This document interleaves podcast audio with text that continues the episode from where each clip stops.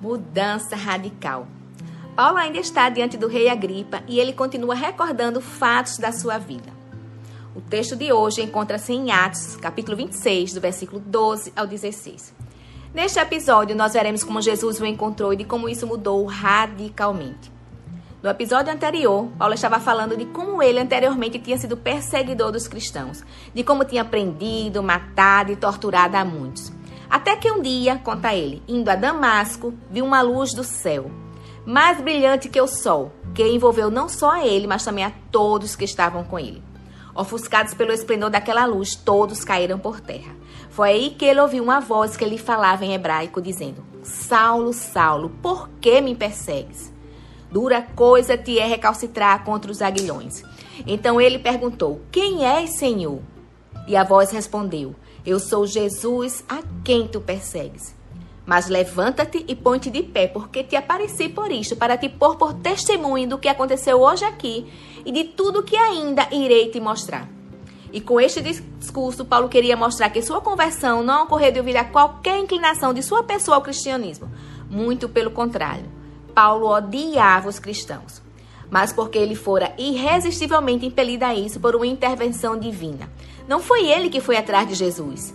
Foi Jesus que veio atrás dele ao seu encontro, tornando um judeu melhor do que outrora fora, porque agora ele entendia que Jesus era realmente aquele de quem as profecias falavam, a resposta de Deus para a humanidade, e aquele de quem todos os seus antepassados esperavam.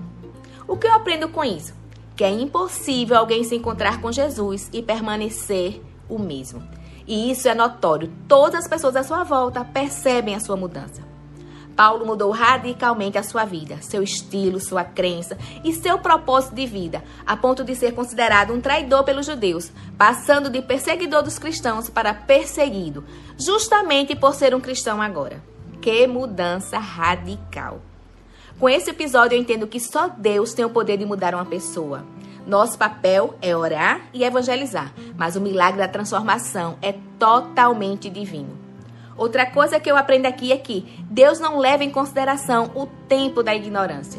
Jesus sabia tudo o que Paulo havia feito contra os de seus discípulos. Sabia dos açoites, das mortes e das perseguições.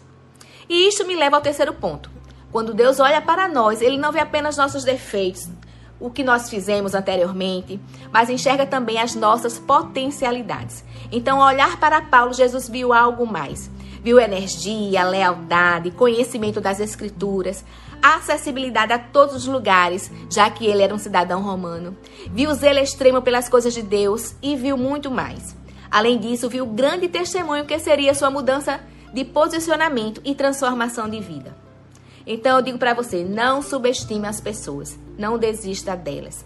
O mesmo Jesus que transformou Paulo num grande apóstolo, defensor do Evangelho de Cristo, pode também transformar as pessoas mais difíceis e impróprias à salvação que você conhece. Ore, creia e espere o tempo de Deus. Que Deus te abençoe e até o próximo episódio.